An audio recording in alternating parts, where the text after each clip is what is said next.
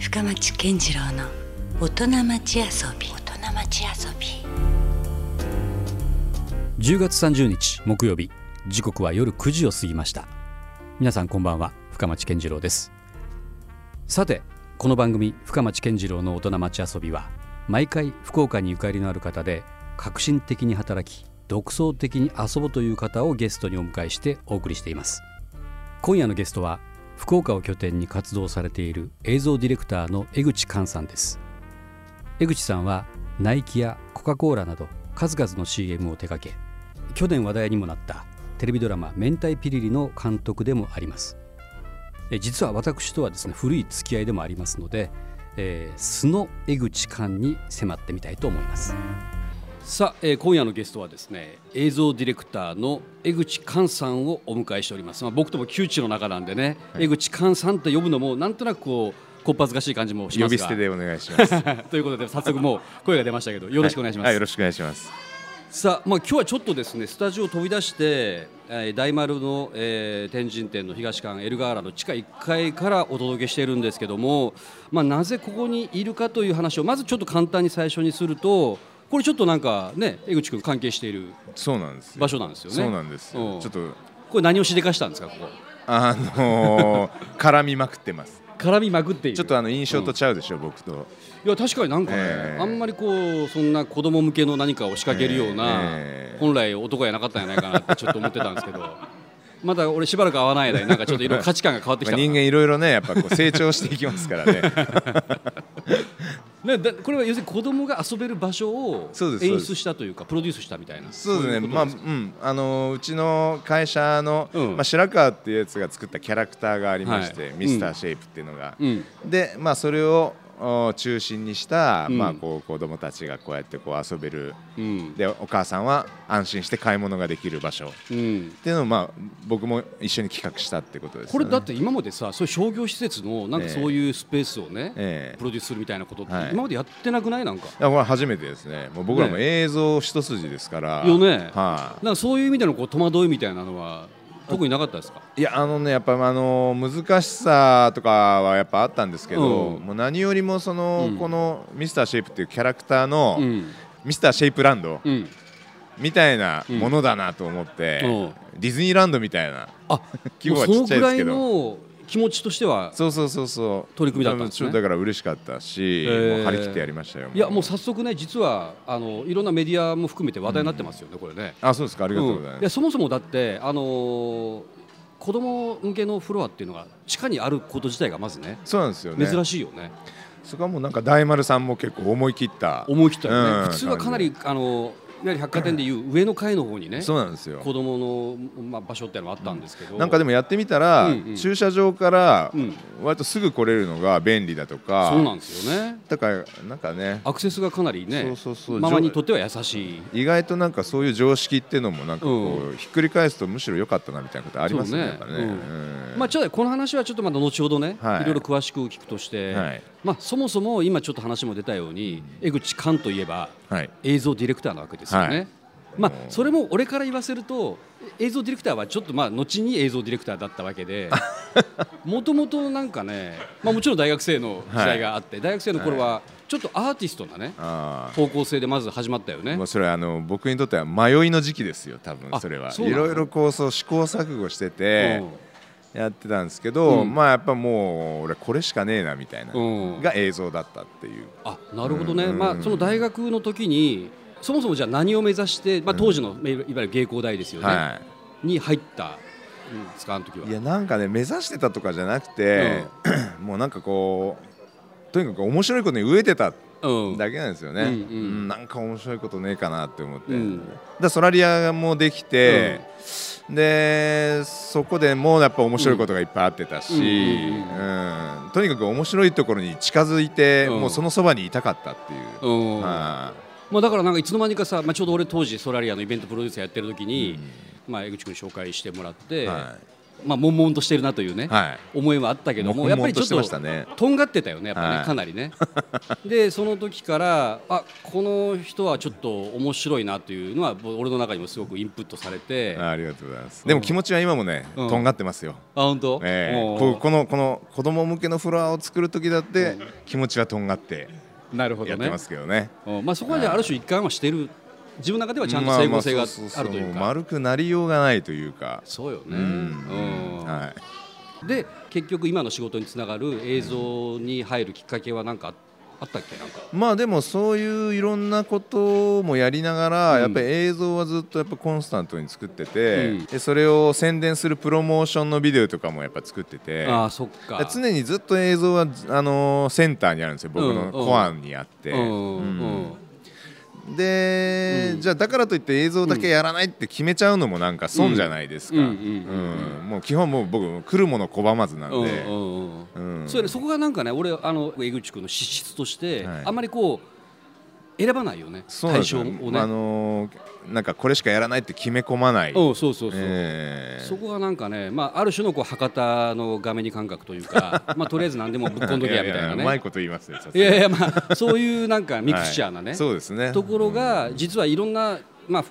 生きてるんじゃないかな、はい、今いろんな場面でね、はい、そう思うとこはいっぱいあるよね、うんだから多分 CM 撮っても多分普通の CM ディレクターの作品とは多分ちょっと違う。まあそうでしょうね。ね、うん、だからこそそのオンリーワン的な意味でこういろんな、まあ、福岡を拠点にしながらもですよ、うんうん、東京からどんどん発注が来たり、はい、あるいは海外、まあ、カンヌでちゃんと評価されたりみたいなね、はい、まあまあ深松さんにあんま褒められるとなんかね照れくさい。まあ俺もちょっとなんかね言いながら。ね、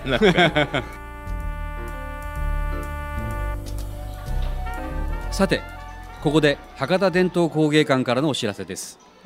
博多伝統工芸館では11月11日火曜日まで博多伝統食の開店を開催しています。福岡県知事指定の伝統工芸品博多曲げ物博多ばさみ博多張子マルティグラス博多ごまの作品を一堂に集めての展示です。さらに11月1日は博多張子の絵付け体験も行います。皆さんぜひこの機会に博多の伝統工芸に触れてみてください。入館は無料です。詳しくは博多伝統工芸館ホームページまたは電話番号092-409-5450 092-409-5450までお問い合わせください。あのー、まあしかしいろんなね、はい、まあ CM 作品はまあ、本当にこう福岡だけではなくて、まあ、全国的にもね、はい、あの皆さんの目にもう届いている作品がいっぱいあるんですけども、はい、これなんか自分の中でさ、はい、あのこう手応えっていうかさあ結構俺はもうこの仕事でいけるんだなっていうようなね、うん、そういうものってのを感じる時って何かありましたか？僕もあのー、最近こうこの言葉ちょっと流行ってますけど、うん、もう根拠のない自信だけはずっとあったんですよ、学生の時から。それでも意外と大事なそうなんですよね。もう理屈じゃなくてなんか俺も多分いけるんじゃないかなって思ったけど考えてしまったら躊躇するからね。そうなんですよ、うんうん、冷静に考えるとね、あのー、ありえないんであ無理だなって思っちゃうことも、うん根拠のない自信がなんか後押しはしてくれるっていうか。なるほど、うん、学生時代からなんかずっとそう思ってたんですけど、うん、なかなか芽は出なかったですね。結構やっぱ時間はかかったの時間かかったと思いますちゃんと CM ディレクターとして評価を認められるまであのー、一般的には僕はあの遅咲きだと思いますえどのぐらいで出たっけ？その年齢的には。ちゃんと仕事として良くなってきたのは40過ぎですね。そんなもんだったっけ？やってたのはやってたんですよ。ずっとやってたよ、ね、ずっとやってたんだけどあなんかやっと自分が面白いって思うことと、うん、求められることが重なってきたなっていうのはもう40過ぎです、うん、ああ、なるほどね、確かにそういう意味では遅咲きというふうな言い方もできるかもしれないけどねまあしかしでもさっきあの、まあ、いわゆるこうそういう垣根を作らないって話をしましたけど、はい、まあこれも相当今話題になりましたけど明太ピリリというね、はい、ドラマの監督までやったりするわけですよ。そうです。もう、ね、じわじわとやってますよ、うん、これはほら、まあ、CM っていうのはすごくある種最終的に編集してどうかすれば短ければ15秒とかっていうね、うん、すごい短い尺の中にボンとこう何かこう足跡を残さなきゃいけないわけですけど、はい、ドラマってかなり長いじゃないですか、はい、そうですね。トータル5時間分ぐらいありましたからね、ね、これはどうなんですか？あんまりこうそういうその CM との違いというか。もちろん違うところもいっぱいあるんですけど、うんうん、同じところもやっぱりいっぱいあって、うん、逆に言うと結果的にはですね、うん、CM とか他の映像もずっといろいろやってきて、うんうん、それがあったからできたなっていうのは本当思いますね。いきなり例えば何かの偶然が重なって、もっと若い時にこれやってみらんって言われてやったら、これ失敗超えてたんじゃないかなって思います。ちゃんとやっぱり積み重ねる蓄積みたいなものがあって、意外とね積み重ねが大切だなと 思いました本当に。なるほどね。まあでもこれがさあのいわゆるもともとは福岡ローカルというねドラマだったんですけどもかなりもう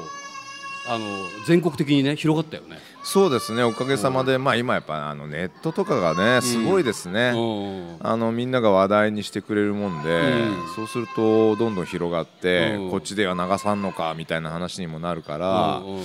まあ、あの福岡以外のところに、まあ、晩飯って言ってこう、テレビ局が売るんですけども、それはわりかしあのこっちにも売ってくれみたいな。ほぼ全国的にほぼほぼ全国行ってそれ全制覇した後、あの BS 富士って言ってこれはもう一挙に全国放送なんで、も流しましたね。ねでもちろん DVD にもなったし。DVD が出てて TSUTAYA にレンタルもあるんで、ね、ぜひ皆さん。でこれ直接絡んでるかどうか分かんないけど、まあ、スピンオフじゃないけど、はい、いわゆる今度博多座でね、そうそうそうこの、まあ、コンテンツが、まあ、舞台化もされると。そうそうそう、まあ、僕はすごくいいことだなと思います、うん、これは直接は絡んでないの？舞台の方は。僕これはもう監修っていう形で入ってて、うんうん、ちょっとあのできない理由があってあそうなんだ。今ここでは言えない重大なあら？それ重大な理由言われたらめちゃめちゃ聞きたくなるやん、えー、そうなんですよ。